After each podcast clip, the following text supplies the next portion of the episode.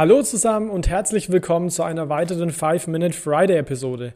Mein Name ist Jonas Groß und in der heutigen Episode gibt es ein Update zu Non-Fungible Tokens oder auch NFTs. Denn im NFT-Space hat sich in den letzten Wochen wieder einiges getan. Und an dieser Stelle fasse ich die wichtigsten Entwicklungen der letzten Wochen zusammen und ordne diese für euch ein. Ja, nochmal zum Einstieg. Was sind denn überhaupt Non-Fungible Tokens oder NFTs? Hier würde ich gerne auf Episode 79 verweisen, in der ich mich im Detail schon mit NFTs beschäftigt habe. Um euch nochmal einen kurzen Überblick zu geben, NFTs sind digitale Vermögenswerte, die über eine Blockchain verlässlich und manipulationsresistent dokumentiert und transferiert werden. Darunter fallen zum Beispiel digitale Kunstwerke oder auch digitale Sammlerwerke, wie zum Beispiel ja alle Art an ähm, Collectibles, also alles, was man digital sammeln kann, fallen aber auch noch ganz andere digitale Assets darunter, wie zum Beispiel Videos oder theoretisch auch Tweets. Also eigentlich kann man ja wirklich alles praktisch tokenisieren und in digitaler Form auch auf die Blockchain bringen. Ja, ihr könntet euch jetzt fragen, wo denn liegt denn jetzt hier die Innovation? Man kann jetzt mit dieser Technologie erstmalig Eigentum an diesen digitalen Vermögenswerten eindeutig dokumentieren und vor allem auch nachweisen. Das heißt, ich kann beweisen, mir gehört zum Beispiel das Kunstwerk XY oder mir gehört das Bild Z. Das ging bislang nicht. Warum? Weil man oft einen Screenshot machen konnte zum Beispiel, man konnte es fälschen und es war nie ganz klar, was ist jetzt, dann das Original und wer ist der Eigentümer davon. Und das lässt sich jetzt eben durch NFTs ändern.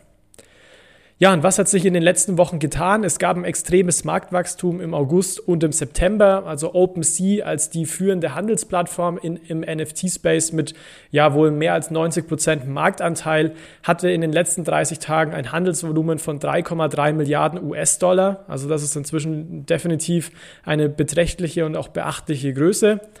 Ende August gab es täglich 200 bis 300 Millionen US-Dollar an Handelsvolumen.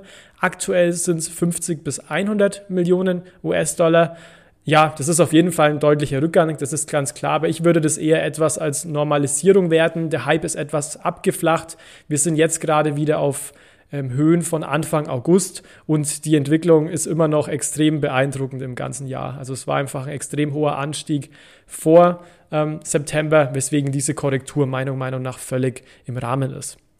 Ja, was sind denn jetzt Beispiele der aktuellen NFT-Trends? Und da habe ich heute vor allem zwei mitgebracht. Der erste Trend sind die sogenannten CryptoPunks. Und zwar sind es 10.000 einzigartige CryptoPunks. Das heißt, man kann die sich so als Art verpixelte Porträtbilder vorstellen.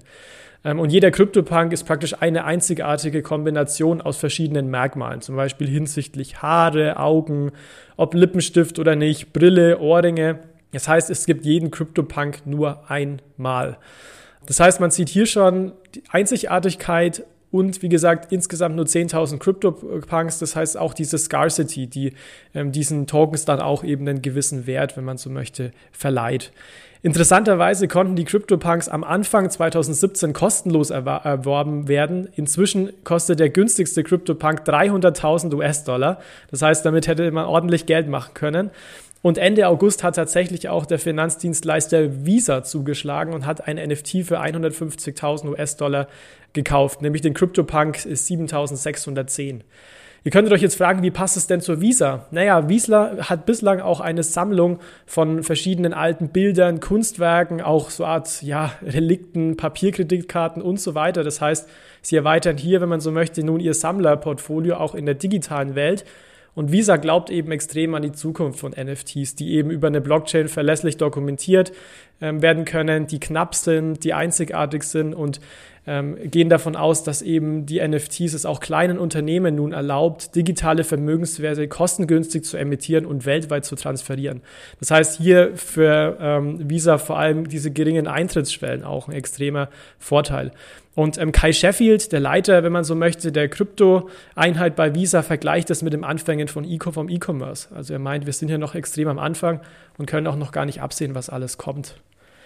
Neben Visa ist auch der Konkurrent Mastercard eingestiegen. Sie haben jetzt nämlich zuletzt einen NFT oder möchten gerade einen NFT an Mastercard Kartenbesitzer verlosen. Und zwar ist das ein digitaler animierter Fußball mit der Unterschrift vom Startrainer José Mourinho, der Botschafter von Mastercard ist und den sicherlich die meisten Fußballfans auch kennen.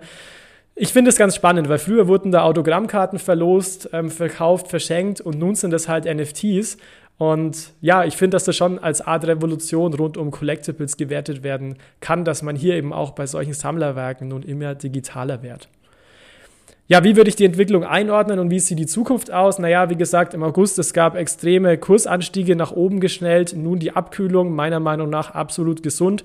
NFTs sind ein sehr spannender Trend. Es entstehen neue Geschäftsmodelle, die auch heute noch gar nicht in Gänze abzusehen sind. Ähm, wie gesagt, es könne, kann jetzt eben Eigentum verlässlich dokumentiert und bewiesen werden über die Speicherung der Blockchain, über NFTs, aber es muss sich natürlich auch ganz klar die Anerkennung erst noch entwickeln. Also es ist ein junges Feld.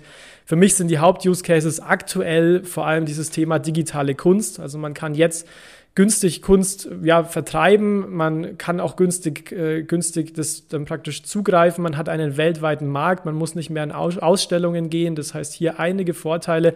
Auch wenn es um die Collectibles geht. Früher hat man Briefmarken, Panini-Alben gesammelt. Jetzt sind es teilweise NFTs. Das heißt, für Sammler auch eine extrem in interessante ähm, Anlageform. Hier CryptoPunks sind inzwischen auch Statussymbol. Das heißt, teilweise sieht man ja dass einige Krypto-Jünger auch auf Twitter einen CryptoPunk als ja, ein äh, Statussymbol und auch als Icon, als Profilbild verwenden. Es gibt aber auch ganz viele neue, innovativere Anwendungsfälle, zum Beispiel ja, Videos, da gab es ja dieses NBA äh, Top Shots, wo man NBA-Momente als NFT verbrieft und verkauft hat oder Tweets, auch Musikalben, Kings of Leon waren hier jetzt mal Vorreiter zu Beginn. Das heißt, unglaublich viele Anwendungsfälle. Man muss aber auch ganz klar sagen, einige Probleme. Muss man fairerweise sagen, Transaktionskosten sind aktuell sehr hoch über die Ethereum-Blockchain, teilweise 50 bis 120 US-Dollar in den letzten Wochen. Auch die Rechtsunsicherheit ist noch hoch, zum Beispiel Nutzungsrechte. Also das heißt, wenn ich jetzt ein NFT besitze, darf ich damit machen, was ich will. Ähm, haben ein, alle anderen zum Beispiel nicht das Recht, den NFT für kommerzielle Zwecke zu nutzen, vielleicht auch für private Zwecke. Und das hängt eben von NFT zu NFT ab. Da ist auch der Gesetzgeber gefragt. Für mich ist auch hier die Transparenz aktuell noch nicht gegeben. Das heißt, hier muss noch einiges passieren davon, dass NFTs wirklich eine Mainstream-Adoption auch erfahren werden. Ja, mich, mich würde sehr interessieren, was meint ihr? Ist das nur ein Hype? Ist es eine Revolution? Wie würdet ihr das Ganze einordnen? Hinterlasst da gerne mal einen Kommentar auf, auf YouTube, schreibt uns auf Social Media. Wir werden euch auf jeden Fall bezüglich NFTs weiterhin auf dem Laufenden halten und ich wünsche euch in diesem Sinne ein schönes Wochenende. Bis zum nächsten Mal. Ciao, ciao.